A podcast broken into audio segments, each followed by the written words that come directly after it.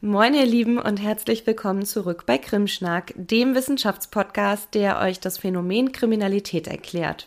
Ich bin Marie. Und ich bin Annelie.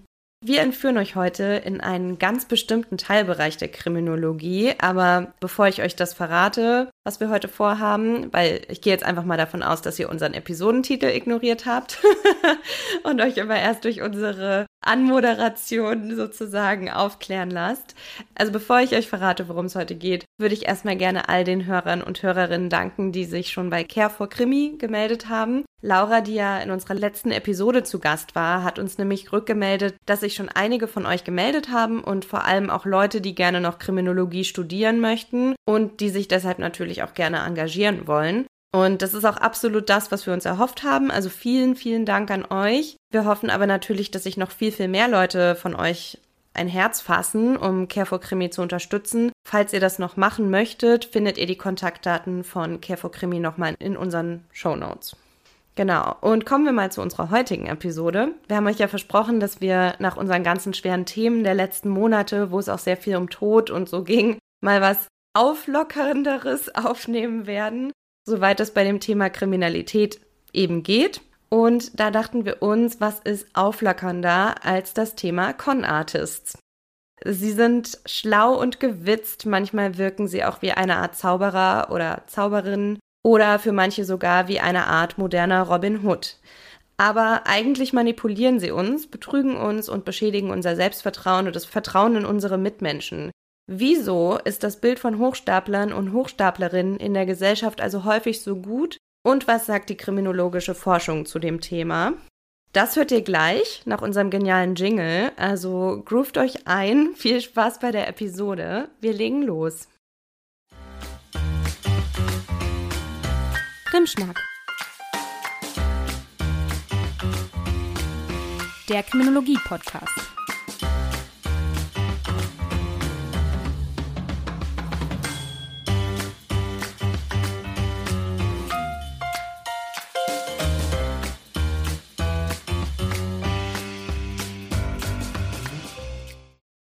Ja, also ich glaube ja nicht, dass viele Leute unsere Episodentitel so ignorieren. Ich denke, viele werden unseren Titel heute vielleicht gelesen haben und ich kann mir sehr gut vorstellen, dass manche sich dann so dachten, äh, Con was?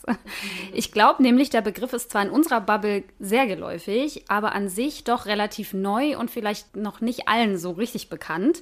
Worüber wir heute sprechen, würde man in Deutschland wohl am ehesten als das Phänomen der Meisterdiebe, der Verwandlungskünstler oder einfach ja, Hochstapler bezeichnen. Und das Cambridge Dictionary definiert den Begriff Con Artist so: Jemand, der anderen Menschen falsche Tatsachen vorspielt, um an ihr Geld zu kommen.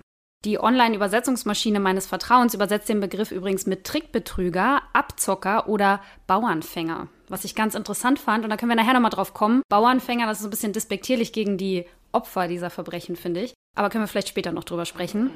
Auf jeden Fall steckt sowohl im englischen Begriff als auch in vielen der deutschen Begriffe sowas wie ein Künstler oder eine Künstlerin. Und das hat direkt sowas Glorifizierendes irgendwie. Sie machen den schnöden Betrug zur hohen Kunst, so wirkt das irgendwie. Aber ich glaube, für unsere Definition sind wir schon dabei, dass wenn man von Con Artist spricht, dann meint man nicht unbedingt den einmaligen oder einfachen Betrug so, sondern es geht eher um Menschen, die so ein ganzes Lügengerüst aufbauen und sich die wildesten Geschichten ausdenken, um Menschen zu täuschen. Oder die es schaffen, einfach besonders viele Menschen mit ihrer Masche zu täuschen, so in der Art. Aber eigentlich finde ich so, ist das Ganze überhaupt nicht bewundernswert oder glorreich. Das hast du ja gerade auch schon gesagt, denn wir sprechen hier vom Lügen und vom Manipulieren, um eben das zu bekommen, was man will. Und das ist meistens das Geld der Leute. Trotzdem sind viele Menschen irgendwie von ihnen oder von ihren Geschichten fasziniert und ich nehme mich da auch überhaupt nicht raus, denn wenn ich mich jetzt so erinnere, wie oft ich schon von solchen krassen Betrugsfällen gelesen habe und so fast bewundernd dachte, so wow, wie hat der oder die das so hinbekommen? Ne? Wie schaffen die das? Und es gibt ja jetzt auch gerade wieder einige Serien, die sich mit dem Thema beschäftigen. Vielleicht kann man es ja so mit einem Zauberkünstler vergleichen, dachte ich, der uns damit fasziniert, dass wir seine Tricks eben nicht durchschauen. Und von dem, was er tut, sind wir dann einfach so geblendet, dass wir uns dann irgendwann gar nicht mehr so hundertprozentig sicher sind, ob er nicht vielleicht doch zaubern kann. Und wir haben ja uns im Vorfeld auch darüber unterhalten, was wir glauben, warum Menschen eben davon fasziniert sind oder was uns vielleicht auch selbst davon fasziniert und sind zu dem Schluss gekommen, dass es auch sowas wie so eine Sehnsucht nach Abenteuer sein könnte. Diese Frage, ja, könnte ich sowas auch irgendwie mit drei verschiedenen Pässen durch die Welt jetten und verschiedene Rollen spielen? Und ich habe leider keine wirklich guten Studien zu dieser Frage gefunden, warum Menschen gerade von dieser Art der Kriminalität fasziniert sind und schon gar keine Übersichtsarbeiten, was ja immer noch besser wäre sozusagen, wenn sich mehrere Studien angeschaut würden. Aber das habe ich jetzt nicht gefunden. Aber verschiedene AutorInnen zu dem Thema bringen beispielsweise Begriffe wie Schadenfreude auch ins Spiel. Dass man ja so fast bei den Opfern, die ja oft sich auch einen Profit erhoffen dadurch, ne, durch diese Scams, denen dann so auch Gier unterstellt und sagt, so das geschieht denen ja irgendwie auch recht und auch Voyeurismus, ne, dass man sich dann daran fast so ein bisschen ergötzt. Ähm, das fand ich auf jeden Fall auch noch total interessant und ich glaube, das sind alles auch mögliche Erklärungen und das ist wahrscheinlich eine Mischung aus vielem, wie das ja oft so ist. Und letztlich sind diese Erzählungen, finde ich, einfach gespickt mit so erstaunlichen Details und interessanten Wendungen, wie es eben einfach gute Geschichten ausmacht, so die man sich so erzählt, dass man gar nicht direkt daran denkt, dass es da auch Opfer dieser Straftaten gibt, sondern dass es halt einfach wie so eine Art Erzählung ist, der man einfach gerne zuhört, weil sie interessant ist in dem, wie es sich so darbietet. Ja, ich habe noch so ein Buch gelesen von Tori Telfer, das heißt Confident Women. Da geht es eben um weibliche Con-Artists und die hat in ihrer Einleitung auch die Vermutung geäußert, dass wir so fasziniert sind, weil wir irgendwie alle durch soziale Normen und Regeln und so weiter so eingepfercht sind in unserem Leben und unsere Freiheit durch diese Normen und Regeln natürlich begrenzt wird und wir dann einfach so Leute beobachten, also Hochstapler, Hochstaplerinnen, die sich über diese Normen einfach hinwegsetzen und in ihren Entscheidungen dadurch ja so viel freier sind und uns das irgendwie auch so zum Träumen anregt, so dieses, was wäre, wenn ich mir das auch trauen würde, wenn ich irgendwie, weiß ich nicht, all meine Verantwortung einfach hinter mir lassen würde und wenn ich ja, das jetzt auch einfach alles nachmachen könnte, dass ich nach allem streben könnte, was ich mir sonst so nicht erlauben könnte, weil das einfach gegen die sozialen Normen oder wie auch immer oder auch Gesetze verstößt. Den Gedanken fand ich eigentlich auch ganz interessant. Was, wenn ich einfach mehr Pässe hätte und mehr Perücken und mein Aussehen dann verändern könnte und dann jette ich durch die Welt, genau wie die irgendwie. Das ist einfach, genau, wie du auch meintest, dieses Abenteuer, dass man sich dann davon vermeintlich verspricht. Aber ich glaube, das hat dann auch viel mit Glorifizieren zu tun. Und da kommt man eigentlich auch schon zu meinem Teil jetzt, weil ich mir vorstellen könnte, dass da auch die Medien und die Popkultur einen großen Anteil daran haben, wie wir Con-Artists überhaupt sehen. Und deshalb habe ich auch mal angefangen, einfach erstmal online zu gucken, was es da so alles gibt. Und es ist auf jeden Fall Wahnsinn, was es alles gibt. Ähm, ich will euch mal ein paar Sachen aufzählen. Also es gibt halt zum Beispiel auch so Con-Artist Halloween-Kostümideen. Also, dass man sich zum Beispiel als Anna Delvey, wie sie sich vor Gericht gekleidet hat, verkleidet. Es gibt tausende Bücher über Con-Artists oder über Cons von HochstaplerInnen, also wie zum Beispiel von Gerd Postel. Es gibt auf YouTube auch Con-Artists, die die Arbeit von fiktiven Kollegen und Kolleginnen in Filmen beurteilen, also ob jetzt der Taschendiebstahl realistisch war, ob der gut war, ob man da, ob das so funktionieren kann oder nicht. Also die verdienen damit ja Geld. Es gibt außerdem Fanartikel zu manchen HochstaplerInnen. Zum Beispiel gibt es auf Etsy welche, auch zu einer Delvey. Zum Beispiel Geburtstagskarten, wo dann draufsteht, It's your birthday, that's so basic. Ich Annelie lacht jetzt auch gerade, also ich fand es auch witzig. Äh, oder dann gab es noch was, da stand dann Happy Birthday, your wire transfer is coming. Oder T-Shirts mit der Aufschrift halt Fake German Errors. Also hier findet auf jeden Fall auch eine völlige Ikonisierung der Person dadurch statt. Wenn es Fanartikel gibt, die du nicht selbst in die Welt gesetzt hast, die sogar erstellt wurden, während du hinter Gittern saßt, also dann ist das natürlich eine Ikonisierung. Ja, total. Vielleicht muss man dazu auch noch mal sagen, wer Anna Delway überhaupt ist. Ich weiß gar nicht. Ich habe auch das Gefühl, dass es jeder weiß, weil diese es gab, gab, gab diese Netflix-Serie und das ist ja genau das auch mit dieser Popkultur, dass es so eine erfolgreiche Serie war über eine Deutsche, die sich in den USA sozusagen als jemand ausgegeben hat, der sie nicht ist und so ganz, ganz viele Leute, vor allem reiche Leute, getäuscht hat, um das jetzt mal ganz kurz zusammenzufassen und eben ja auch um Geld geprellt hat, ganz einfach. Und dass das sozusagen überhaupt so erfolgreich ist, diese Serie, und dass dann jetzt so Merchandise, also so Fanartikel davon rauskommen, weil man das eben lustig findet. Du hast es ja gemerkt, wir haben ja auch gelacht, ne? Da, weil man diese Figur Anna Delway, die eben so eine Arroganz hat und dann einfach den Leuten so knallhart ins Gesicht lügt und so, dann auch noch, ja, sich selbst so überhöht, das hat schon irgendwie so was Lächerliches, dass es witzig ist auf eine Art, ne? Und irgendwie ja, gerade bei ihr macht es das ja vielleicht auch aus. Oder beim Tinder-Swindler, der jetzt auch noch eine eigene Serie bekommen soll und so ein Spin-off oder was weiß ich. Es ist halt einfach so krass, dass dann solche Leute ja irgendwie dann auch noch verehrt werden auf so eine Art. Ja, stimmt voll, ne? Der soll so eine Dating-Show kriegen, habe ich gelesen. Aber ich merke auch, also genau, ich finde das jetzt irgendwie aus der Ferne total lustig, also auch deren Arroganz und man denkt sich so, wieso aber ich weiß auch ganz genau, dass ich das nur aus der Ferne lustig finde. Also kennenlernen will ich solche Leute nicht. Aber genau, und für diesen Netflix-Deal wurden Anna Delvey oder Anna Sorokin, wie sie ja eigentlich heißt, übrigens 300.000 Dollar angeboten. Also selbst nach den Cons, selbst nachdem alles schon aufgeflogen ist, schaffen es manche dieser Menschen halt, weiterhin Geld aus ihren Machenschaften zu generieren. Und man muss ja sagen, wir sehen uns das ja auch noch an. Also wir bedienen die Nachfrage, weil wir halt fasziniert sind. Aber nicht nur Anna Delvey oder der Tinder-Swindler haben Serien bekommen, die auf ihren Taten basieren. Der Filmklassiker, den wahrscheinlich fast alle von euch kennen, Catch Me If You Can, basiert ebenfalls auf einem berühmten Con-Artist namens Frank Abagnale Jr.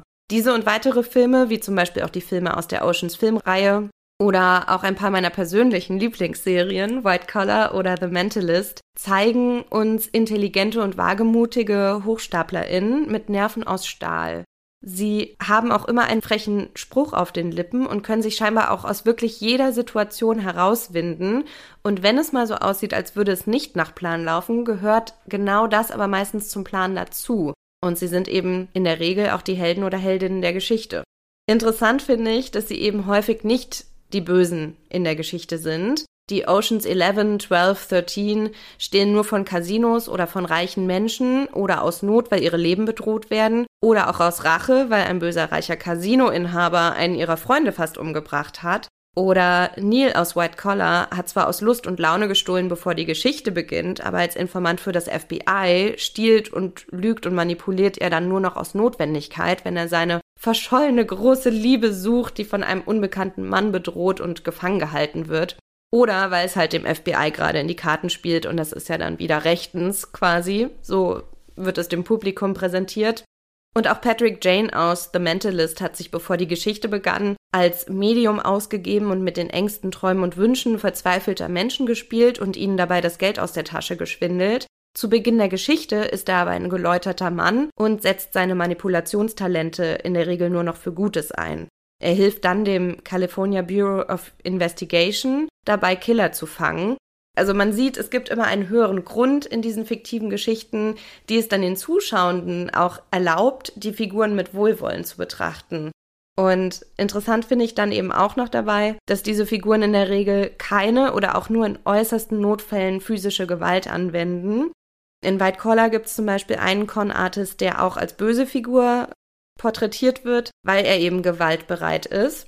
Und der Tinder-Swindler, was ja jetzt nicht fiktiv ist, aber in dieser Doku-Nacherzählung wird der Tinder-Swindler durch die Produktion der Reihe interessanterweise auch durchweg als böse dargestellt. Hier erzählen aber ausnahmsweise vor allem mal die tatsächlichen Opfer von dem, was sie mit diesem Mann erlebt haben. Mhm, das stimmt. Was mir an White Collar und The Mentalist besonders gefällt, ist aber, dass die Figuren dort, obwohl sie die Helden der Geschichte sind, nicht durchgängig gut oder perfekt sind. Also Neil aus White Collar hat zum Beispiel kaum soziale Bindungen, damit er jederzeit alle Zelte abbrechen kann. Er ist sehr impulsiv, hat eine niedrige Selbstkontrolle. Er ist, würde ich sagen, auch stark narzisstisch und sowohl seine emotionale Reife als auch seine Moralentwicklung sind zum Anfang der Geschichte nicht stark ausgeprägt. Das gleiche gilt aber auch im Übrigen für die weiblichen Con-Artists in der Serie. Und Neil macht über die Serie hinweg eine Entwicklung durch. Das ist auch ähnlich mit der Hauptfigur aus The Mentalist. Also es gibt hier viele Graustufen, was die Charaktere dann authentischer erscheinen lässt und was auch kriminologisch betrachtet realistischer ist, weil besonders Selbstkontrolle ja ein wichtiger Faktor ist, der in Studien identifiziert wurde, der entscheidend dafür ist, ob jemand kriminell handelt oder nicht. Das ändert aber natürlich nichts daran, dass auch diese HochstaplerInnen maßlos romantisiert und ikonisiert werden. Und das muss einem auch einfach bewusst sein, wenn man solche Serien konsumiert. Und ich würde jetzt mal zusammenfassen, also auch wenn das Bild von Con-Artists in den Medien und der Popkultur auch nicht ganz so schwarz und weiß ist, wie man es vielleicht zunächst annehmen mag, ist es, finde ich, dennoch überwiegend positiv geprägt. Zumindest solange die Con-Artists gewitzt sind, charmant lächeln und keine Gewalt anwenden. Das ist so das, wo wir scheinbar den Strich ziehen. Und jetzt habe ich eine Frage an dich. Glaubst du, dass wir zumindest teilweise so von Hochstaplern und Hochstaplerinnen fasziniert sind, weil sie in Film und Medien romantisiert und ikonisiert werden? Oder bedingt sich das mittlerweile gegenseitig, dass die Nachfrage halt mittlerweile so groß ist, dass insbesondere die privat finanzierten Medien einfach immer weiter nachliefern? Und zwar auf die Art, die uns halt gefällt als Konsumierenden. Ja, das ist eine sehr gute Frage. Das ist natürlich das alte Henne-Ei-Problem. Was ist zuerst da? Also ich glaube, das bedingt sich natürlich gegenseitig. Die Leute haben grundsätzlich ein Interesse daran. Das merkt man ja, dass es früher auch diese Erzählungen gab. Und auch, glaube ich, schon sehr früh im Mittelalter, wenn es dann sowas gab, gab es auch, auch diesen Kaspar Hauser in Bayern. Und auch diese Geschichte hat sich ja so fortgetragen. Das heißt, die Leute haben sie sich ja immer wieder erzählt und so weiter. Also ich glaube schon, dass das grundsätzliche, die grundsätzliche Faszination schon immer da ist oder in uns angelegt ist, dass wir von solchen Leuten tatsächlich irgendwie angetan sind auf eine Art, von diesen Manipulationen und so.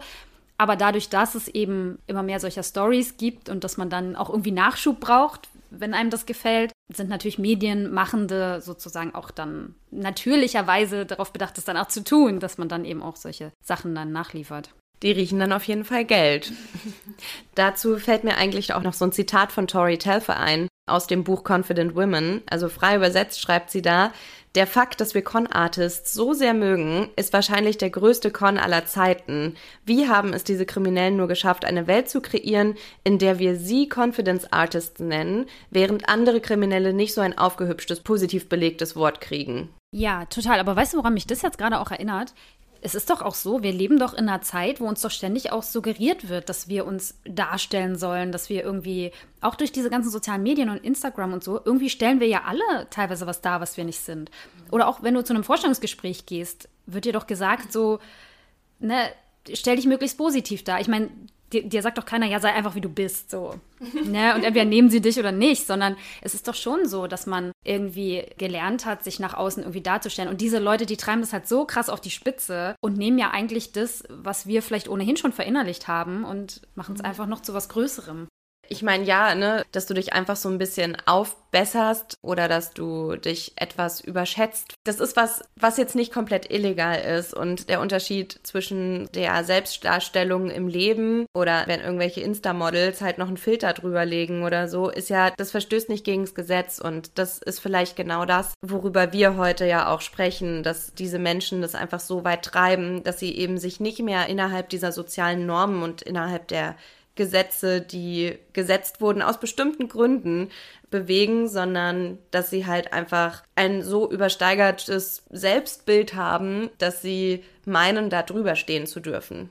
Ja, genau. Ich kam nur gerade drauf, weil du meintest, diese Autorin hat ja gesagt, wie haben diese Kriminellen es geschafft, dass wir in einer Welt leben, in der das irgendwie so als erstrebenswert irgendwie angesehen wird. Aber ich glaube nicht, dass die diese Welt geschaffen haben, sondern ich glaube eher, dass die sich in dieser Welt, in der ja wir uns dann auch Sachen erzählen lassen von Leuten, uns, uns manipulieren lassen und auch diese Lebensverbesserer und Life-Coaches, was machen die denn? Was, was trichtern die den Leuten dann ein? Ich meine, rede dir einfach selber ein, du bist der Geilste, du bist der Größte und dann wirst du erfolgreich. So. Und das ist ja dieses, ich stelle mich selbst irgendwie da. Und deswegen meinte ich, ich glaube, die nutzen eigentlich nur das, was ohnehin schon da ist. Mhm. Ne? Und ja, wie du schon sagst, die begeben sich dann natürlich außerhalb der Gesetze und so. Also darüber reden wir ja gleich auch noch. Aber ich glaube nicht, dass das so was Außergewöhnliches ist. Und ich glaube, das sind einfach dann Menschen, die aufgrund von Narzissmus, auch darüber reden wir ja nachher noch, das dann einfach besonders gut können oder mhm. das in sich schon haben, dass sie genau das wollen, dass sie mehr sein wollen, als sie sind. Ja, das stimmt. Ja, und wir füttern es natürlich immer weiter an. Auch durch unsere Bewunderung feuern wir dieses System einfach auch immer weiter an. Auf jeden Fall krass, deine Medienanalyse sozusagen jetzt innerhalb der letzten zwei Wochen, so eine komplette Medienanalyse zum Thema Con-Artist. Finde ich richtig gut. Aber ich wollte das jetzt auch noch mal ein bisschen anfüttern. Das, was wir gerade kritisiert haben, will ich jetzt auch noch mal ganz kurz machen, denn ich wollte mal von einem Fall erzählen, der mich selbst irgendwie die letzten Jahre so ein bisschen begleitet hat und nicht so richtig losgelassen hat. Und ich fand es so krass, dass darüber relativ wenig berichtet wurde. Aber wie es der Zufall so will, ist jetzt gerade eine Aktenzeichen XY-Folge und auch ein internationaler Haftbefehl und so, ist jetzt gerade so in den letzten Wochen irgendwie alles passiert, als hätten wir es so geplant. Kennst du den Fall der Crypto Queen? In Ansätzen, aber du wirst mir gleich mehr erzählen. Auf jeden Fall. Also ich will euch mal ein bisschen was aus dem Fall berichten, weil ich glaube, er ist auch ganz schön exemplarisch für das, worüber wir nachher noch sprechen. Also vielleicht ist das deswegen ganz gut, darüber mal ein bisschen ausführlicher zu sprechen. Ich fasse das auch zusammen. Also da gibt es sehr, sehr viele Details. Wenn euch das interessiert, verlinke ich euch auf jeden Fall auch noch einen Podcast dazu von der BBC. Und mit genau diesem Podcast hat es bei mir auch angefangen. Vor ein, zwei Jahren habe ich diesen Podcast von der BBC darüber gehört und fand den Fall einfach total, ja, krass. Ein anderes Wort fällt mir dazu gar nicht ein. Also irgendwie hat mich diese Frau ein bisschen gefesselt. Vielleicht werdet ihr gleich auch verstehen, warum, wenn ich den Fall erzählt habe. Wie gesagt, ich habe mich sehr lange darüber gewundert, warum das Ganze so gefühlt sehr an einem vorbeigegangen ist und es auch relativ wenig True Crime Podcasts gab, die darüber berichtet haben oder die den Fall irgendwie mal aufgegriffen haben. Mittlerweile hat sich das auch geändert. Ich habe jetzt geguckt, es gibt mittlerweile doch einiges. Es hat nur ein bisschen gedauert, bis das so durchgesickert ist anscheinend. Aber ich habe jetzt in der Vorbereitung mir das eben alles nochmal angeschaut und es gibt mittlerweile auf einigen Kanälen Infos dazu. Es kann also gut sein, dass einige von euch den Fall nun doch schon auch kennen. Die Crypto Queen alias Ruja Ignatova wurde 1980 in Bulgarien geboren und migrierte im Alter von zehn Jahren mit ihrer Familie nach Deutschland, in einen kleinen Ort im Schwarzwald. Sie ist damals eher eine Einzelgängerin, so wird sie zumindest beschrieben, so von Klassenkameraden. Und sie ist sehr, sehr intelligent. Sie überspringt in der Schule auch einfach mal so zwei Klassen und studiert nach ihrem Abitur zuerst Jura und dann Wirtschaftswissenschaften. Also alle Zeichen stehen auf Erfolg bei ihr. Ich glaube, so kann man das sagen. Und es ist auch so eine Vorzeige-Migrationsgeschichte, ne? wo man dann immer gerne so drauf schaut. Gemeinsam mit einem Geschäftspartner entwickelt sie dann eine neue Kryptowährung, den OneCoin, als ja, Gegenstück zum zu dieser Zeit schon sehr erfolgreichen Bitcoin. Und es ist eben so, dass viele Leute, die so den Bitcoin-Zug damals verpasst haben, dann eigentlich nur so auf neue Kryptowährungen warten. Deswegen ist es so auch der perfekte Zeitpunkt, um das zu machen, um den Leuten dann auch nochmal die Möglichkeit zu geben, sozusagen irgendwo mit drauf zu springen. Und der OneCoin schlägt auch tatsächlich ein wie eine Bombe. Also viele Menschen, die eben diesen Bitcoin-Zug verpasst haben, denken so, das wäre jetzt ihre Chance. Und der Kurs steigt rapide an. Auch Rujas Bruder steigt dann in die Geschäfte mit ein und das Ganze wird sehr schnell sehr, sehr groß. Die machen irgendwann auch so Veranstaltungen und füllen Riesenhallen, so die Wembley Arena in London zum Beispiel. Und da sind dann so lauter Anhänger und sie spricht dann wie so ein Popstar zu denen. Ist richtig krass. Also wenn man sich die Videos mal bei YouTube und so anschaut, das ist wirklich wow. Also was beim OneCoin aber auch noch besonders ist, ist, dass es nicht nur so eine pragmatische Kryptowährung ist. Sie verstehen sich als Gemeinschaft. Also es gibt sogar so ein Handzeichen, das sieht dann so aus. Das ist das OneCoin-Handzeichen. Ich, ja, Willst du es mal beschreiben?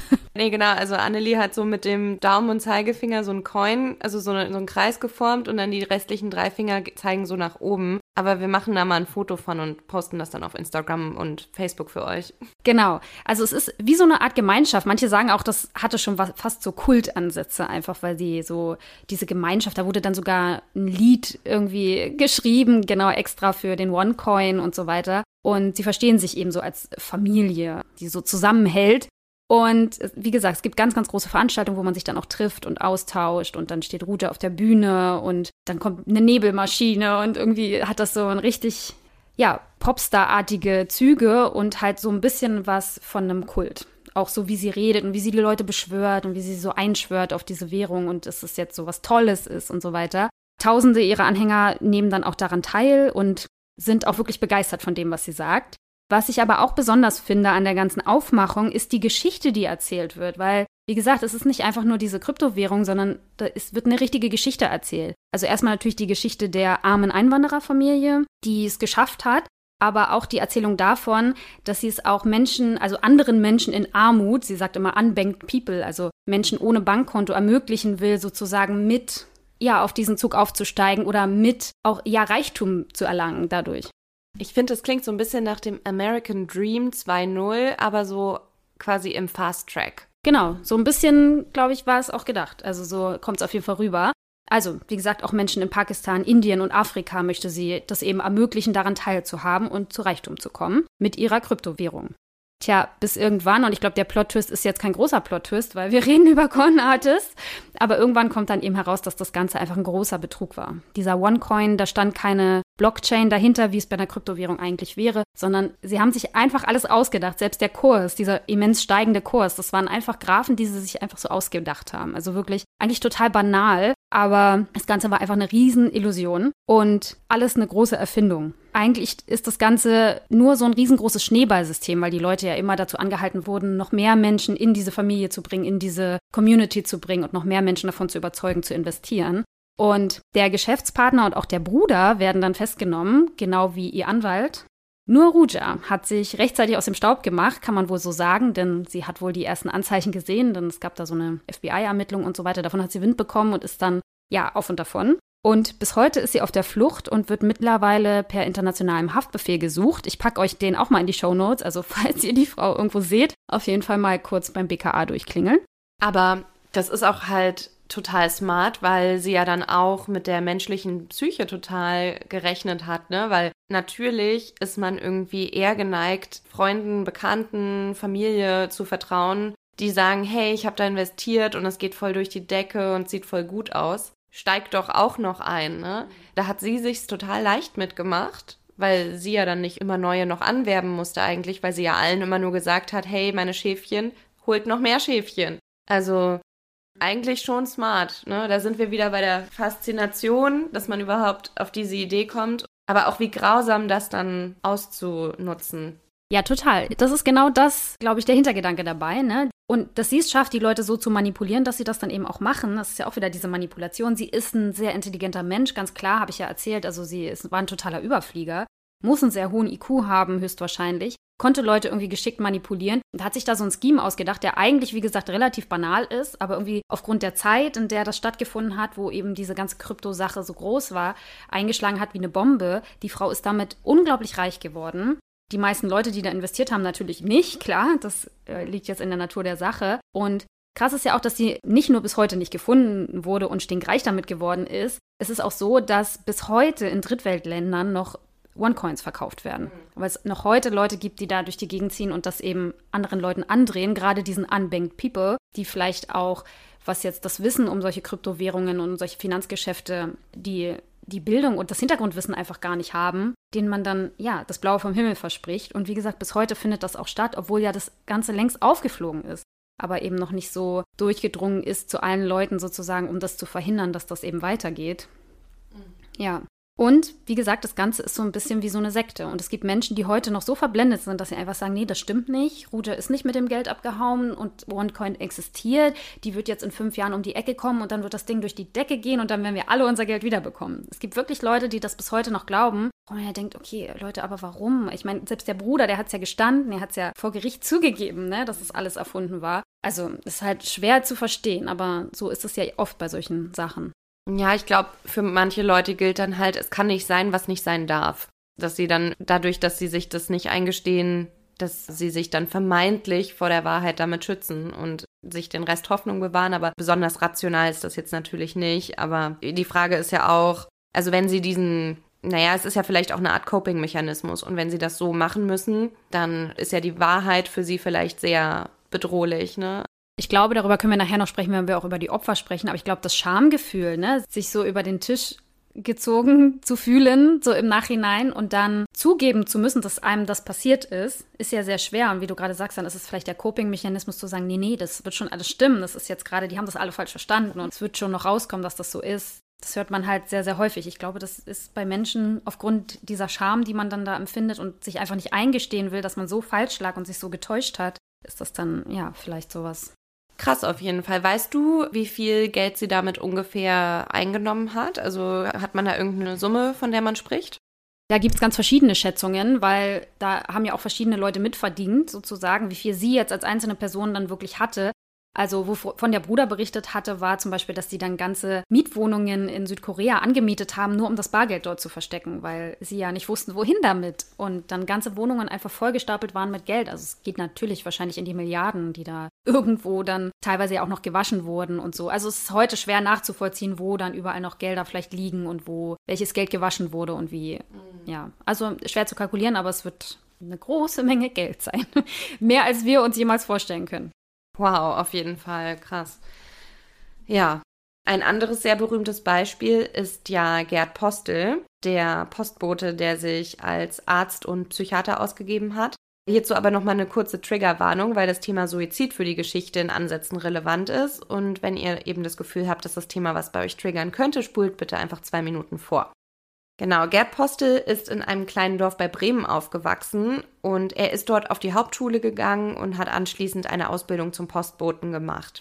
Als er gerade 21 Jahre alt war, hat sich seine Mutter, die an Depressionen litt und deshalb auch in Behandlung war, leider das Leben genommen. Und weil Postel der Meinung war, dass eine schlechte psychiatrische Behandlung und auch die Medikamente schuld an dem Suizid seiner Mutter waren, schwor er nach eigener Aussage zu diesem Zeitpunkt Rache an der Psychologie, er wolle sie vorführen und mit ihren eigenen Waffen schlagen. Also hat er sich ab da neue Identitäten erstellt, indem er alle möglichen Dokumente gefälscht hat und neue Lebensläufe erfunden hat. Und mit diesen neuen Identitäten hat er sich dann auch erfolgreich beworben. Und zunächst war er dann ein paar Monate lang als Gerichtshelfer tätig, das flog dann allerdings auf. Als Strafe erhielt er dann aber zunächst nur eine Geldbuße. Er nahm aber außerdem auch unter falscher Identität an soziologischen und psychologischen Unikursen teil, hat dabei aber den leichten Weg gewählt und sich ja scheinbar nur eine Art Basiswissen drauf geschafft, denn wie wir wissen, hat er seine Abschlüsse ja nie gemacht. Und trotzdem war er dann über Jahre hinweg an verschiedenen psychiatrischen Kliniken tätig, erst als Assistenzarzt, dann als stellvertretender Amtsarzt eines Gesundheitsamtes.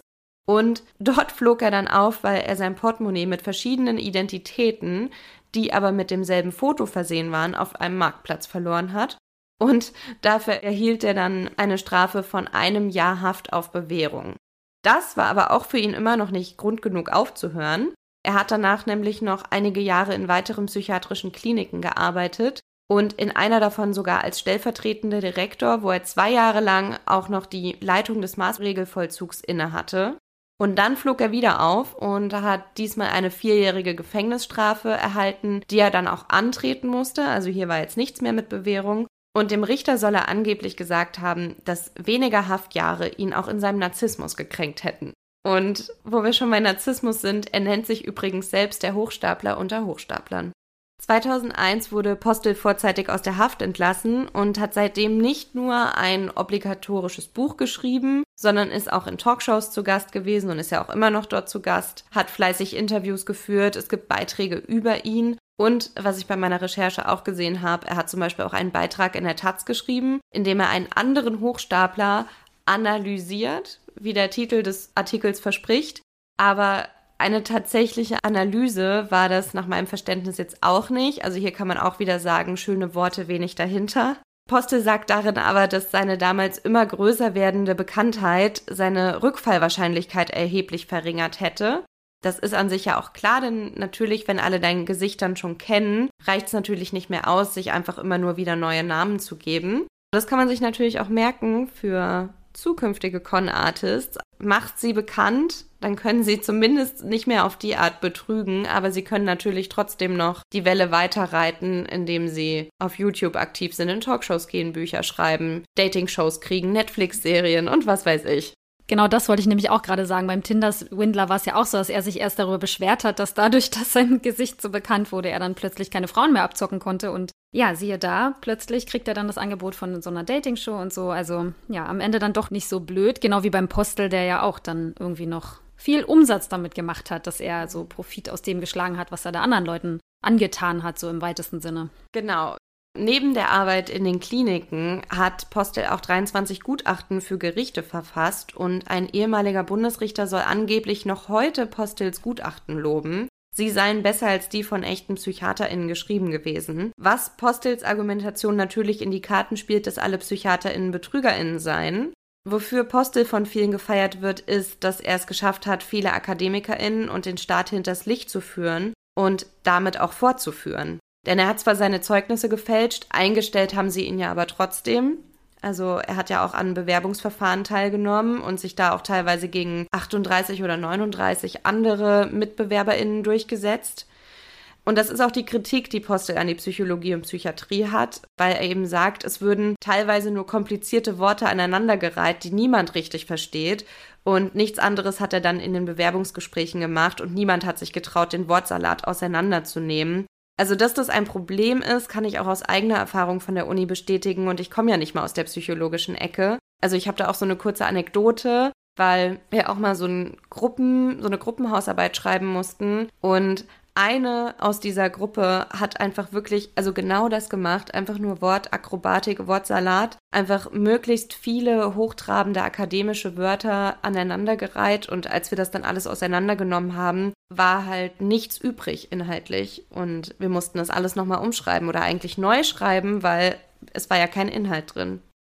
Ja, voll. Ich hatte das neulich auch mit jemandem an der Hochschule, da hatten wir das gleiche Gespräch. Das mich nervt das auch tatsächlich richtig, auch wenn man so auf Konferenzen ist oder so. Also sobald man so ein bisschen drin ist, durchschaut man das ja auch teilweise dann, ne? Dass diese großen Worte und diese Worthülsen irgendwie und dann am Ende mit sehr wenig Inhalt. Und mich nervt es auch, dass es auch in der Wissenschaft so gang und gäbe ist, dass man sich eben so ausdrücken muss, um auch anerkannt zu werden. Also wenn du einfach nur so schreibst, wie es jetzt normallos machen würden oder Menschen jetzt ohne akademischen Hintergrund, dann wird das halt auch oft so ein bisschen abgetan, als wäre es halt unwissenschaftlich, was ja Quatsch ist, weil der Inhalt trotzdem super gut sein kann, ohne dass du jetzt diese super Fachbegriffe oder was auch immer, Fremdwörter vor allem benutzt. Also Fachbegriffe sollte man schon benutzen, aber eben diese großen Fremdwörter, wo man erstmal nachschlagen muss, so was ist jetzt überhaupt gemeint. Und genau das wollen wir ja mit unserem Podcast auch so ein bisschen, wollen wir genau eigentlich dagegen steuern, weil wir glauben, dass das gar nicht unbedingt sein muss, sondern dass man Wissenschaft auch auf eine Art vermitteln kann, die tatsächlich jeder versteht, ohne eben Worte zu benutzen, wo die Leute dann erstmal denken, okay, mhm. Ja, nur um intelligent zu klingen, ne? Das ist es ja dann. Und von daher hat Postel das schon ziemlich gut dann auf den Punkt gebracht. Denn das ist tatsächlich ein Problem, finde ich. Ja, total. Aber, also selbst wenn die Kritik von Postel zumindest teilweise berechtigt ist, heiligt der Zweck ja dann trotzdem noch nicht die Mittel. Also es kann ja, finde ich, echt nicht angehen, dass dann jemand einfach in so einem wichtigen Job jahrelang halt auch Menschenleben riskiert, ne? Also gerade in der Psychiatrie, das waren halt Menschen wie seine Mutter, die halt auch wirklich Hilfe von echten PsychiaterInnen gebraucht hätten und die auch auf diese Hilfe gehofft haben. Und Postel hat sich dann zwar in Kurse gesetzt, aber ja die Ausbildung nicht fertig gemacht. Und das heißt ja, dass er noch weniger als wirklich gut ausgebildete Psychotherapeutin je garantieren konnte, dass die PatientInnen bei ihnen in guten Händen sind. Ja, genau. Das spricht ja eigentlich total entgegen dem, dass er das eben eigentlich kritisieren wollte. Und außerdem ist ja auch die Frage, ob das wirklich sein Motiv war, mhm. die Kritik am System, oder ob er nicht einfach was darstellen wollte, was er nicht ist. Ich weiß auch nicht, ob ich eben diesen quasi politischen Aktivismus an der Stelle so abkaufe, weil er ja eben auch trotzdem 15 Jahre lang dieses gute Gehalt, also definitiv auch ein besseres Gehalt als ein Postbote, gerne angenommen hat und auch das Prestige, was mit der Funktion als Arzt oder Psychiater einhergeht, ja auch genossen hat. Also, dass da nichts Schlimmeres passiert ist, war halt auch einfach pures Glück, beziehungsweise finde ich, eigentlich können wir das auch überhaupt nicht wissen, ob dabei wirklich keine Menschen zu Schaden gekommen sind, weil wenn die sich dann zu Hause was angetan haben, weil sie in der Klinik nicht die Hilfe bekommen haben, die sie verdient hätten, dann kriegt man das ja auch erstmal nicht mit. Dann wird das vielleicht als Suizid oder als normaler Todesfall oder so eingestuft und da ermittelt ja niemand, ob jetzt Postel daran schuld ist indirekt, ne? Und dieses übersteigerte Selbstbild, also dieses, egal ob ich dafür ausgebildet bin, ich schaffe das und ich brauche keine Ausbildung, ich bin der Geilste, das ist halt auch genau das, was so gefährlich ist vielleicht an HochstaplerInnen, dieser Narzissmus.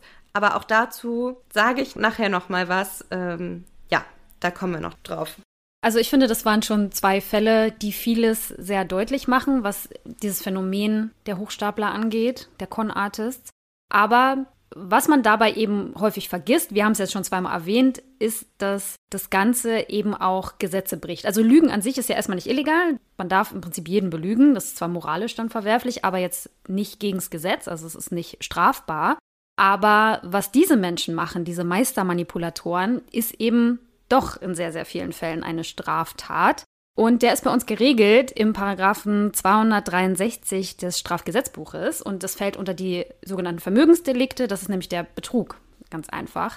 Und dort steht nämlich, wer in der Absicht, sich oder einem Dritten einen rechtswidrigen Vermögensvorteil zu verschaffen, das Vermögen eines anderen dadurch beschädigt, dass er durch Vorspielung falscher oder durch Entstellung oder Unterdrückung wahrer Tatsachen ein Irrtum erregt oder unterhält, wird mit Freiheitsstrafe bis zu fünf Jahren oder mit Geldstrafe bestraft. Also wieder sehr juristisch verklausuliert. Aber wir haben ja schon mal darüber gesprochen, gerade in Rechtstexten ist das eben nötig, damit man da möglichst viel drunter fassen kann. Und da sind jetzt folgende Sachen drin. Also einmal ist diese Bereicherungsabsicht, also man muss sich irgendwie bereichern wollen, also einen Vermögensvorteil sich verschaffen wollen. Dann muss man halt irgendwie jemand anderem das Vermögen nehmen oder zumindest mindern. Also Vermögen beschädigen, sagt man dazu. Dazu ist eben auch noch eine Handlung nötig und die besteht darin, dass man entweder Tatsachen vorspielt, die nicht stimmen, oder dass man eben wahre Tatsachen unterdrückt oder eben so ein Irrtum dann auch nicht auflöst. Also jemand irrt sich, weil er dich für jemanden hält, der du nicht bist und du sagst aber nicht, nee, nee, das bin ich gar nicht, sondern ich bin ja Marie. und du, weißt du, du löst diesen Irrtum im Prinzip nicht auf. Also du unterhältst den Irrtum, so sagt man das dann. Und darauf stehen dann bis zu fünf Jahre Freiheitsstrafe. Das ist ja schon mal krass. Und ich habe mir gemerkt, vielleicht so als kleine Daumenregel, dachte ich, gebe ich euch das auch mal mit, ohne schwierige Rechtsbegriffe. Wenn man jetzt in eine Bank geht und dort heimlich Geld einsteckt, was vielleicht eine Mitarbeiterin irgendwo abgelegt hat. Dann begeht man erstmal einen Diebstahl. Ich glaube, das ist ja jedem klar. Ne? Man nimmt was, was einem nicht gehört, steckt das ein, geht damit nach Hause. Wenn du aber einem Mitarbeiter dort Gewalt androhst, damit der das Geld rausrückt, dann begeht man einen Raub. Ne? Das ist sozusagen die Handlung, die dann dafür nötig ist. Wenn man jetzt aber in die Bank geht, verkleidet als Lieselotte Müller und eine wilde Geschichte erzählt, warum man nun sehr viel Geld abheben müsste, aber leider seine Bankkarte verlegt hat, dann begeht man einen Betrug. Mhm. So. So, das ist erstmal das Grundsätzliche zum Betrug. Wenn wir jetzt aber von Con-Artists sprechen, dann sprechen wir in den meisten Fällen wohl eher von einem schweren Betrug und nicht von so einem einfachen Betrug. Und darauf gibt es sogar bis zu zehn Jahre Gefängnis. Und ich lese euch jetzt den Absatz nicht komplett vor, sondern sage nur, was sozusagen darunter fällt. Das ist einmal der gewerbsmäßige Betrug oder der Betrug als Mitglied einer Bande. Meinst du, die Crypto Queen würde dann darunter fallen? ähm, wäre die Frage, bin ich mir gar nicht so sicher, aber die fällt auf jeden Fall noch unter ein paar andere Punkte. Deswegen jetzt nämlich zum Beispiel unter den nächsten, wenn ein Vermögensverlust sehr großen Ausmaßes dadurch entsteht oder wenn eine große Zahl von Menschen sozusagen mhm. geschädigt werden. Dann, wenn man eine Person in wirtschaftlich große Not bringt, auch das zählt dann zum schweren Betrug, oder wenn man die Stellung als Amtsträger oder europäischer Amtsträger missbraucht oder wenn man einen Versicherungsfall vortäuscht oder eine versicherte Sache anzündet. also in Brand setzt, genau. Also, der Betrug ist eine Straftat und das aus gutem Grund, würde ich jetzt mal sagen. Denn Menschen, die so viel kriminelle Energie aufbringen, sind auf jeden Fall eine Gefahr für die Gesellschaft. Also ich finde, das ist schon ziemlich eindeutig. Und ich habe dann nochmal geschaut, so was die PKS-Zahlen dazu sagen, wie es um den Betrug in Deutschland so bestellt ist. Vielleicht machen wir ein kleines Ratespiel draus. Oh. Im Jahr 2021, was glaubst du von den in der PKS erfassten Straftaten? Übrigens zur Interpretation der PKS hatten wir schon mal eine Folge, hört euch die gerne nochmal an. Unsere dritte Folge. Wie kriminell ist Deutschland? So ist auf jeden Fall der Titel. Zweite oder dritte Folge müsst ihr nochmal schauen. Aber rate doch mal, wie viele der in der PKS erfassten Straftaten jetzt in Prozent machen Betrugsdelikte aus insgesamt? Mm, ich glaube, dass da ja auch so Sachen wie der Enkeltrick und so, diese Telefonbetrügereien, die fallen da ja auch mit rein. Ich glaube, dass es eine relativ hohe Prozentzahl ist. Ähm, Sexualdelikte und Raub machen auf jeden Fall den geringsten Anteil aus. Du denkst zu viel. Ja, und dann glaube ich, äh, naja, Diebstähle sind auch noch sehr hoch. Sag jetzt einfach eine Zahl. Äh, oh, ich finde es voll schwierig. Warte, warte, gleich habe ich's. äh, ich sag jetzt einfach mal 40 Prozent. Wow, da lagst du weit drüber. Echt? Es sind 15,7 Prozent, die Betrugsdelikte. Genau, und der normale Betrug, würde ich ihn jetzt mal nennen, der ging leicht zurück, aber der sogenannte Computerbetrug stieg um 7,6 Prozent. Also das ist die Betrugsform, wenn Leute sozusagen auf digitalem Weg betrogen werden. Und ich meine, das ist ja jetzt auch keine große Überraschung, dass gerade der Bereich durch die Digitalisierung natürlich gestiegen ist und auch weiter steigen wird, glaube ich leider weil das ja auch besonders einfach ist. Ja, ich glaube, deshalb dachte ich auch, dass es so hoch sei, weil das ja einfach viel ist. Irgendwie auch mehrere Delikte werden ja dann da auch nochmal subsumiert darunter. Ja, und ich denke auch, dass die Dunkelziffer besonders hoch ist. Ich war ja aus privaten Gründen an einer Polizeidienststelle und habe da, also von Datenschutz haben sie da nicht so viel gehalten, denn ich habe die Fälle sozusagen mitbekommen, die da besprochen wurden, bevor ich dran war. Ich nenne jetzt alles natürlich anonymisiert und gehe auch nicht ins Detail, aber da war auf jeden Fall jemand, der auch einen Betrug anzeigen wollte. Und ich hatte das Gefühl, die Polizei war da schon so, ach ja, komm, nee, das brauchen wir gar nicht aufnehmen, das bringt sowieso nichts und so. Also es wurde so sehr abgetan und der arme Betroffene sozusagen so ein bisschen auch im Regen stehen lassen. Ich kann mir vorstellen, dass viele Leute das dann auch tatsächlich gar nicht anzeigen erst. Oder dass es dann schon auf dem Wege, dadurch, dass einem da bei der Polizei auch nicht viel Hoffnung gemacht wird, dass da wirklich was bei rauskommt. Dazu gibt es übrigens, fällt mir gerade ein, auch eine Studie von Bitkom. Die ist jetzt schon ein bisschen her, aber da wurde auch gefragt, warum Menschen Cybercrime häufig nicht anzeigen. Und es war einmal, dass sie dachten, ach so schlimm ist es nicht, das interessiert die Polizei nicht oder ich werde nicht ernst genommen. Oder viele haben tatsächlich auch geglaubt, dass die Polizei gar nicht befähigt ist, also gar nicht ja die Mittel hat oder das Know-how sozusagen, um Cybercrime nachzuverfolgen. Und Cybercrime ist jetzt natürlich auch noch ein bisschen mehr als nur Betrug über das Internet, aber genau, es ging generell um Cybercrime. Und viele hatten auch Angst oder Sorge, ihre Geräte dann der Polizei zu übergeben. Also weiß nicht, wovor die Angst hatten, aber so, äh, damit dann da ermittelt werden kann. Nicht ohne mein iPad. naja, wenn du überlegst, dass du denen wochenlang sozusagen deine Geräte gibst, wäre für mich auch schwierig, weil womit arbeitest du dann und was machst du dann ohne, ohne deine wichtigen Geräte? Ja, genau. Also ich glaube, das darf man nicht unterschätzen. Und was Annelie vorhin mal gesagt hat, ich glaube auch die Scham vielleicht, die dann manche haben, darf man auch nicht unterschätzen. Oder wenn man sich ein bisschen informiert hat, weiß man halt auch leider, dass die Aufklärungsquote, was jetzt Betrugsfälle angeht, also je nachdem, was für eine Art von Betrug, auch nicht so hoch ist wie jetzt zum Beispiel Mord. die ist bei uns in Deutschland ja zum Glück sehr, sehr, sehr, sehr hoch. Aber es gibt da sicherlich verschiedene Faktoren, weshalb Menschen das nicht anzeigen oder sich scheuen, es anzuzeigen. Ja, und ich glaube auch, dass die Dunkelziffer da auf jeden Fall auch recht hoch liegt. Also jetzt wissen wir zwar, was uns an HochstaplerInnen so fasziniert und was es da auch für, also was da eigentlich auch für Straftatbestände involviert sein können. Aber hier drängt sich jetzt natürlich auch die Frage auf, warum die Leute das trotzdem machen. Wir wissen ja mittlerweile, dass Menschen nicht als Kriminelle geboren werden. Das heißt, dass es andere Faktoren geben muss, die den kriminellen Werdegang beeinflussen. Und dabei sind sowohl die äußeren als auch die inneren Umstände relevant. Also mit den äußeren meine ich jetzt zum Beispiel eben die Gesellschaft. Es gibt nämlich zum Beispiel die Theorie von Merton, die Anomie-Theorie, dass Menschen unter bestimmten gesellschaftlichen Umständen kriminell werden. Nämlich dann, wenn die Gesellschaft ihnen spiegelt, dass sie eigentlich über bestimmte Güter verfügen müssten, also zum Beispiel bestimmte Gegenstände oder ein bestimmtes Gehalt oder ein bestimmter prestigeträchtiger Beruf. Und diese Menschen aber feststellen, dass es ihnen gar nicht möglich ist, diese Güter auf dem legalen Weg zu erlangen, weil sie vielleicht irgendwie strukturell benachteiligt sind oder einfach nicht die Talente haben, um das zu erreichen, wie auch immer, ne? Und sie erfinden dann andere, möglicherweise illegale Wege, um trotzdem diese gesellschaftlichen Ziele zu erreichen. Also das ist die eine Theorie. Wenn man sich aber mal die Biografien einiger Con-Artists ansieht, die aus sozial benachteiligten Haushalten kommen, dann stellt man halt auch fest, viele von ihnen hatten halt Geschwister, die mit ihnen unter gleichen Bedingungen aufgewachsen sind, die sogar den gleichen Genpool teilen und die ja trotzdem nicht kriminell gehandelt haben. Also das kann man zum Beispiel auch in dem Buch, was ich vorhin angesprochen habe, von Tori Telfer ganz gut sehen. Und deshalb führt uns das dahin, dass es noch weitere Faktoren geben muss, die bedingen, ob jemand zum Hochstapler oder zur Hochstaplerin wird oder halt nicht. Eine andere Annahme, diesmal von Jack Katz, ist, dass Menschen insbesondere Eigentumsdelikte vor allem für den Nervenkitzel begehen. Damit sind wir jetzt bei den inneren Umständen angekommen. Solche Sneaky Thrills, wie der Autor es nennt, werden aus einer spielerischen Laune heraus begangen. Es geht bei einem Ladendiebstahl zum Beispiel um die Herausforderung, die Sicherheitsmaßnahmen eines Ladens zu überlisten und trotz der Aufregung etwas Verbotenes zu tun, normal und gelassen zu wirken.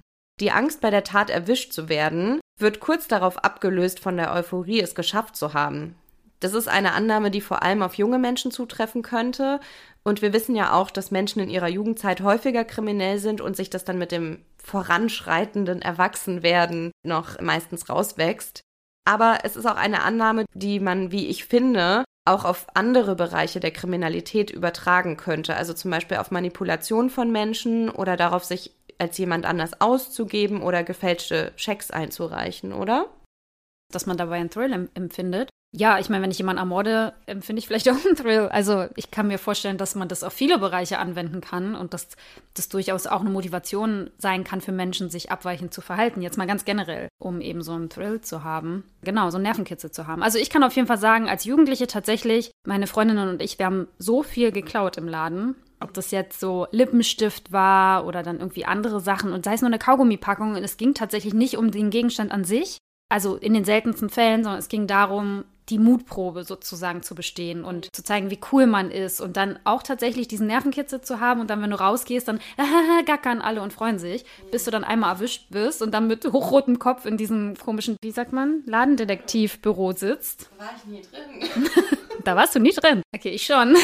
und dann von deiner Mutter abgeholt werden musst. Also das heißt, also als junger Mensch kann ich es verstehen, aber dass sich das sozusagen auch noch auf ältere Menschen dann bezieht, also halte ich nicht für ausgeschlossen, dass das durchaus ein Teil davon sein kann, warum Leute das dann dahin treibt, das so zu tun. Ja, könnte ich mir auch auf jeden Fall vorstellen. Und es gibt natürlich noch sehr, sehr, sehr viel mehr Theorien. Ne? Das ist jetzt nur eine kurze Auswahl und ich könnte jetzt noch mehr aufzählen, aber das wird dann irgendwann zu viel. Aus dem Bereich der Psychologie vermutet man aber, dass viele Con-Artists ein starkes Bedürfnis nach Fremdanerkennung und nach Status haben. Und wenn man ein starkes Bedürfnis nach Fremdanerkennung hat, speist sich das eigene Selbstbewusstsein aus der Anerkennung, die man durch die Gruppe erhält, zu der man eigentlich gehören will. Und ich kann das ja auch mal an ein paar Beispielen verdeutlichen. Jeanne de Saint-Remy, die im 18. Jahrhundert eine Diamantenhalskette namens Le Collier d'Esclavage, das von Ludwig XV. in Auftrag gegeben wurde, gestohlen hat, wollte seit ihrer frühesten Kindheit von der Adelsgesellschaft anerkannt werden und zu ihr dazugehören. Ihre Geschichte könnt ihr auch bei Tori Telfer nachlesen. Anna Delvey hat sich das Image einer deutschen Erbin erschwindelt, was ihr einen bestimmten Status einbrachte, und sie hat selbst in Interviews immer gesagt, dass sie unbedingt berühmt werden wollte. Und auch der Tinder-Swindler hat seinen Opfern einen Status und ein Leben in Saus und Braus vorgelebt, das er ohne seine Betrugsmasche nicht gehabt hätte. Man vermutet außerdem, dass viele Con-Artists auf der Narzissmus-Skala höher als der Durchschnittsmensch punkten und nehmen wir Gerd Postel nochmal als Beispiel. Er hat seinen Narzissmus ja zum Beispiel auch öffentlich eingestanden. Das scheint übrigens auch bei anderen Narzissten so zu sein. Also sie leugnen ihren Narzissmus nicht, weil sie ihn auch gar nicht als Problem einstufen. Und das wiederum erschwert im Übrigen auch die Anfänge einer Therapie, weil das dann die Psychotherapeutin vor immense Herausforderungen stellt, wenn Menschen mit Narzissmus, die in 98 Prozent der Fälle tatsächlich wegen anderer Sachen zu ihnen kommen, gar nicht an sich arbeiten wollen, sozusagen. Also das sind dann Menschen, die kommen häufig, weil sie Probleme haben in der sozialen Interaktion, bei der Arbeit im bekannten Freundes-, Familienkreis, wie auch immer. Und die aufgrund ihres Narzissmus aber diese Probleme haben und sie das aber überhaupt nicht einsehen wollen. Also es ist super schwierig scheinbar.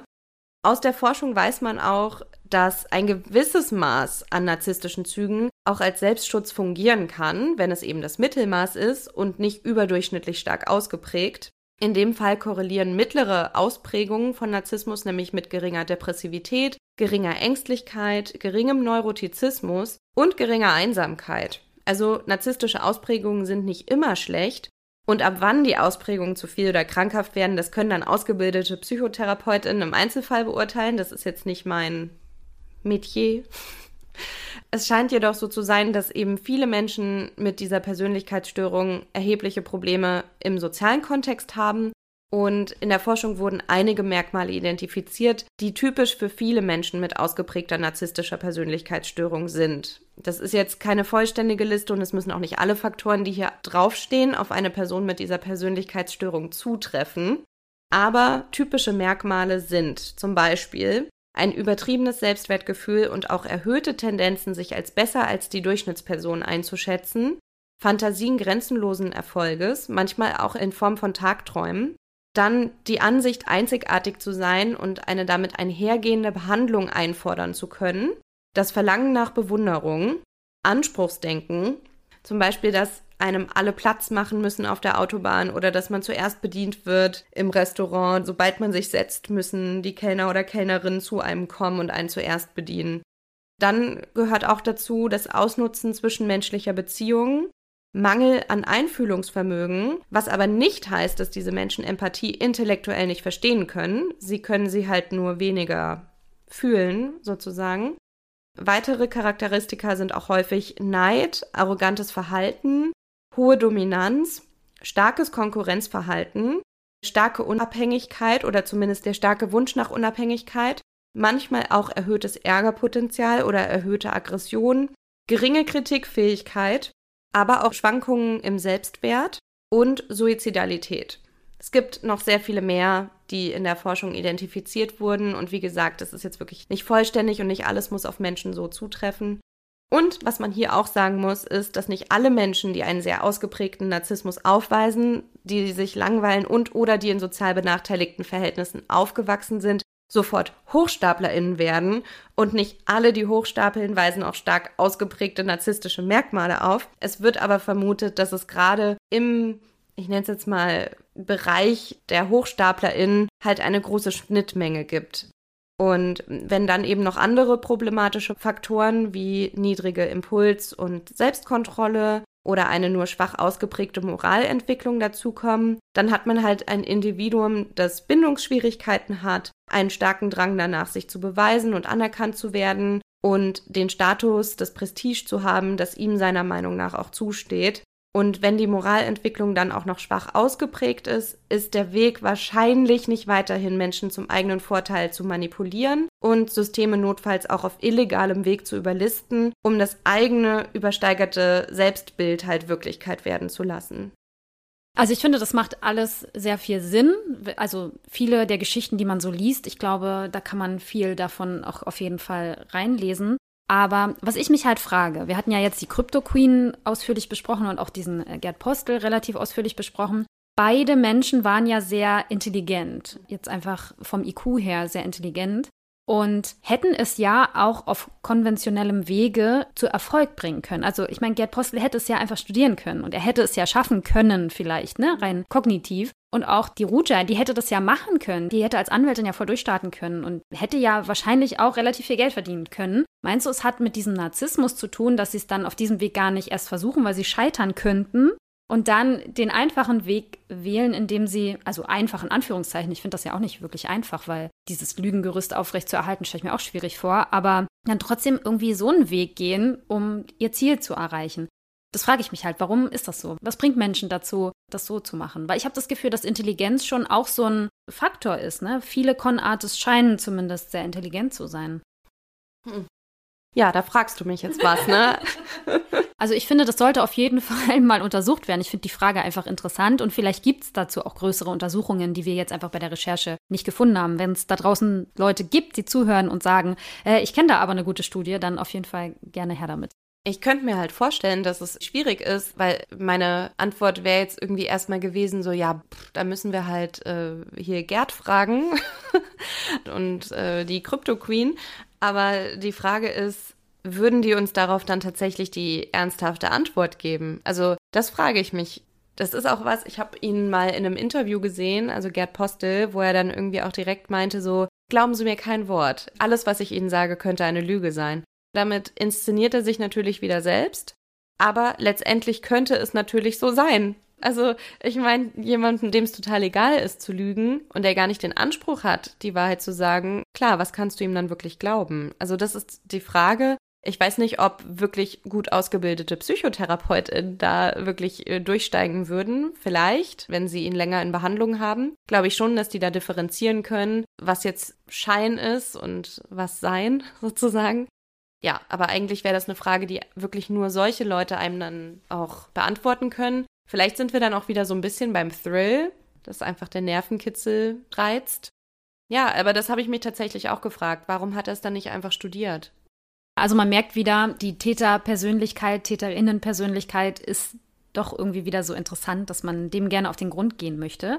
Aber vielleicht gehen wir trotzdem mal weg von den TäterInnen hin zu den Opfern dieser Straftaten, weil ich finde, gerade bei dieser Straftat sind die Opfer oft halt so eine anonyme Masse fast. Ne? Also gerade bei jetzt ganz großen Schemes, also jetzt bei der Crypto Queen. Was mich da richtig sauer macht, ist, dass es halt wirklich arme Menschen auch betroffen hat, die dann ihr letztes Geld dann in sowas investiert haben. Aber ich meine, auch die gehen ja in der Masse unter und ich habe das Gefühl, dass man die Auswirkungen, die es tatsächlich auf die Opfer hat, so manipuliert und betrogen zu werden, auch psychische Auswirkungen, die es auf die Opfer hat, dass man das dabei total vernachlässigt. Ich meine, wir beide haben ja auch gesagt, wir machen eine Folge, die ein bisschen auflockernd ist und es ist ja auch deutlich leichtere Kost als vieles von dem, was wir vorher gemacht haben. Aber trotzdem gibt es auch da Opfer. Es ist halt keine opferlose Straftat, wie es manchmal so den Anschein hat, sondern es gibt ja Opfer und dass wir die vielleicht nicht ganz vernachlässigen, sondern jetzt zum Abschluss auch nochmal darüber sprechen. Genau, also es gibt eben Studien des Kriminologischen Forschungsinstituts Niedersachsen, bei denen herauskam, dass eben auch Opfer von Betrug durchaus mit den Folgen aus ihrer Viktimisierung zu kämpfen haben und die können eben auch, also natürlich sind sie häufiger finanzieller Art, aber sie können trotzdem sich auch physisch gesundheitlich oder auch psychisch emotional auswirken. Vielleicht hat dich ja auch jemand betrogen, der dir vorgespielt hat, in dich verliebt zu sein oder so. Oder du hattest dich in die Person verliebt und dann, ja, hat dich die Person betrogen. Natürlich hinterlässt es auch psychische, emotionale Schäden. Oder es kann auch eben eine Kombination aus diesen Kategorien sein. Die Nachwirkungen werden durch die Opfer von Betrugsfällen im Schnitt als nicht ganz so schwerwiegend wahrgenommen, wenn man sie in den direkten Vergleich mit Opfern von sexueller Gewalt zum Beispiel stellt, die dann die gleiche Selbsteinschätzung vorgenommen haben. Aber das heißt ja eben trotzdem nicht, dass das dann, also dass das Erlebte für die Opfer trotzdem schlimm ist. Und auch die Opfer des Tinder-Schwindlers haben in ihren Interviews zum Beispiel auch angegeben, dass sie nicht nur mit den finanziellen Folgen zu kämpfen haben, sondern dass eben auch ihr Grundvertrauen in Menschen komplett erschüttert ist. Ja, das kann ich mir zum Beispiel voll gut vorstellen, ne? dass man dann so, wenn man einem Menschen vertraut und der erzählt einem was und man glaubt, das teilweise ja über keine Ahnung, Wochen, Monate oder sogar Jahre. Ne? Und dann bricht ja irgendwie auch so eine Welt zusammen, wenn man dann merkt, man hat sich so getäuscht in einem Menschen. Also so auch die eigene Wahrnehmung, an der man dann einfach zweifelt. Ne? Was kann ich dann überhaupt noch glauben? wie ich sonst so Menschen und Dinge einschätze, ne? dass man einfach an sich selbst auch zweifelt. Also dieses Urvertrauen, was du gerade schon meinst, was dann so erschüttert ist in andere Menschen, aber auch so das Vertrauen in die eigene Einschätzung der Situation und so weiter. Ich kann mir vorstellen, dass man da auch noch ganz schön dran zu knabbern hat, je nachdem, wie das auch gelaufen ist. Ich kenne das auch jetzt aus dem erweiterten Bekanntenkreis. Hatte jemand eine schwere Erkrankung und dann wurde sozusagen von jemandem, mit dem die Person befreundet war, dann so gesagt, ja, und dann gibt es diese ganz tollen, ich weiß nicht mehr, ob das Vitaminpillen waren oder irgendwelche Kackhörnchen, keine Ahnung, oder irgendwelche Globulis, was auch immer, halt so ein alternative Heilverfahren oder alternativmedizinische Sachen. Und nachher kam raus, diese Person hat halt auch sehr, sehr viel Geld damit verdient, sozusagen das zu verkaufen. Und das ist aber halt einfach auch gerade, wenn du in so einer vulnerablen Position bist. Und ich glaube, das ist auch gerade bei solchen Schemes sehr häufig, dass die Opfer ja nicht unbedingt nur die gierigen Leute sind, die jetzt irgendwie ganz viel Geld wollen, sondern wirklich Menschen auch in ja, verletzlichen Situationen in ihrem Leben, die dann sich erhoffen, dadurch irgendwie, ne? also jetzt gerade so eine sehr schwere Erkrankung ist natürlich eine Sache, aber auch wenn man finanziell gerade Schwierigkeiten hat und dann hofft durch so eine Sache, indem man sich noch so eine Kryptowährung kauft, dass man dadurch da irgendwie rauskommt und das dann so enttäuscht wird auf eine Art und bei der Crypto Queen ja auch durch Freunde, ne? Die dann vielleicht unwissentlicher sogar dann auch Leute da noch mit reingezogen haben und so. Das heißt, es zieht ja solche Kreise. Wenn man da auf den ersten Blick drauf guckt, denkt man das nicht, aber doch, ich finde schon, Betrug und dieses Lügen und Manipulieren, das hinterlässt Spuren in Menschen, wenn das dann rauskommt, weil wir irgendwie doch immer an das Gute im Menschen glauben wollen und das wird dadurch halt einfach total erschüttert. Ja, total. Und ich finde, was dann eben auch häufig in der öffentlichen Diskussion auch vernachlässigt wird, ist halt, also ich finde, teilweise wird auch einfach richtig öffentlich Victim Blaming ja betrieben, ne? Also wie du meintest, wenn, wenn dann irgendwie vermutet wird, dass die gierig waren oder ne, und wenn dann irgendwie vielleicht Schadenfreude hat und so, ja, das geschieht denen recht oder so. Dieses, das hätten sie ja wissen müssen oder was auch immer, äh, hätten sie halt mehr aufpassen müssen. Das ist absolutes Victim Blaming und man muss einfach mal sagen, die Opfer waren nicht zu naiv oder zu gutgläubig oder nicht vorsichtig genug, sondern die TäterInnen haben einfach eine hohe empathische Intelligenz, äh, mit der sie halt einfach wirklich die Bedürfnisse und auch Schwächen der Menschen ausloten können. Und das erleichtert es ihnen, die Opfer auch zu manipulieren oder auch vielleicht vulnerable Menschengruppen ausfindig zu machen, bei denen sie dann nämlich ganz genau wissen, dass es ihnen dort leichter fallen wird genau, das kommt mir häufig in der Diskussion, so in der öffentlichen, auch zu kurz. Genau, das ist wieder das mit dieser Schadenfreude. Und ich hatte ja am Anfang auch den Begriff Bauernfänger, was irgendwie so ein älterer Begriff, glaube ich, ist für solche Leute. Und das ist ja auch wieder sowas, dass sozusagen die Opfer so als Bauern erklärt werden, was ja sowas, ja, also so was Despektierliches hat, so als wären sie halt einfach gestrickt oder als wären sie so, weißt du, nicht nicht schlau genug, das zu durchschauen. Also jetzt mal abgesehen davon, dass ich auch nicht glaube, dass Bauern jetzt doof sind.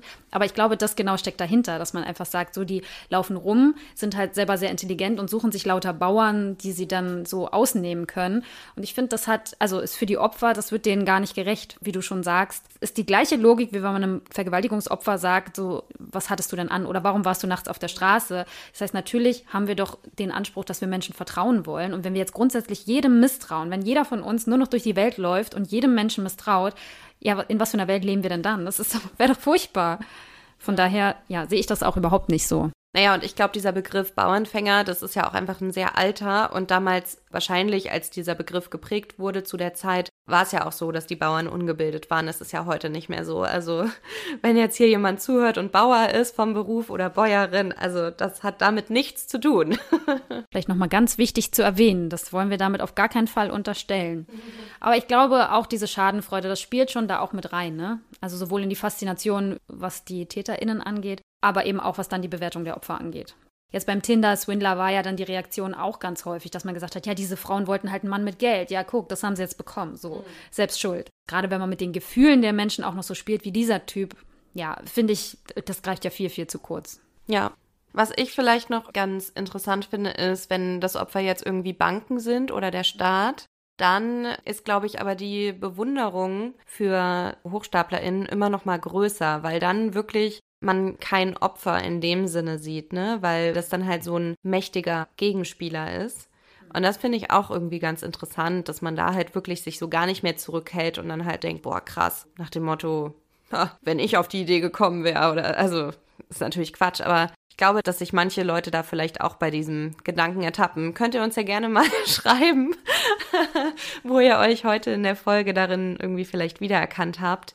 Ja, das stimmt allerdings, ne? dass man fast dieses Robin Hood-Ding hat, wenn man daran denkt, dass solche Con-Artists dann irgendwie superreiche Banken oder super wohlhabende, keine Ahnung, Konzerne oder sowas dann ausnehmen, dass man da auf jeden Fall deutlich weniger Mitleid hat. Das liegt ja irgendwie auch in der Natur der Sache, weil es halt nicht so menschlich einem so nah ist. Aber auch das ist ja trotzdem falsch und hat auch mit Robin Hood wenig zu tun, weil die Leute sich ja doch nur am Ende selber bereichern. Ich glaube, es wäre für mich schon was anderes, wenn ich jetzt denken würde, irgendwie so ein Con-Artist zieht so eine mega gute Betrugsmasche auf und nimmt nur die großen Konzerne dieser Welt aus und verteilt das Geld dann wirklich irgendwie an Leute in sehr, sehr armen Ländern. Dann wäre es für mich wahrscheinlich auch so, dass ich sagen würde, ja, pff, ne, why not? Oder so wie in Money heißt, wo sie dann die Mint of Spain überfallen und dann aber sozusagen mehrfach im Verlauf dieser Serie Geld auf alle Leute in der Stadt regnen lassen und dann einfach Millionen von Euro einfach so auf die Leute herabregnen. Das ist, äh, da, da sind dann natürlich auch alle Leute sofort hinter ihnen und denken so, geil. Ja, wobei man ja auch da wieder dazu sagen muss, also richtig ist das ja trotzdem nee. nicht, ne? Also auch moralisch und ich meine, legal schon mal gleich gar nicht. Also von daher auch da ist es, ich meinte auch wirklich nur dieses Gefühl, ne? dass man er, im ersten Moment zumindest denkt so, hm, ja, okay, ist jetzt nicht ganz so schlimm vielleicht. Ja, aber auch da muss man vorsichtig sein. Damit sind wir auch schon wieder am Ende dieser Folge und wir hoffen, sie hat euch gefallen. Lasst wie immer gerne Feedback da. Ihr findet uns bei Instagram und Facebook unter Krimschnack und wir freuen uns auch über Mails von euch an krimschnack.protonmail.com und wir hören uns dann wieder Ende Juni. Bis dann. Tschüss. Tschüss.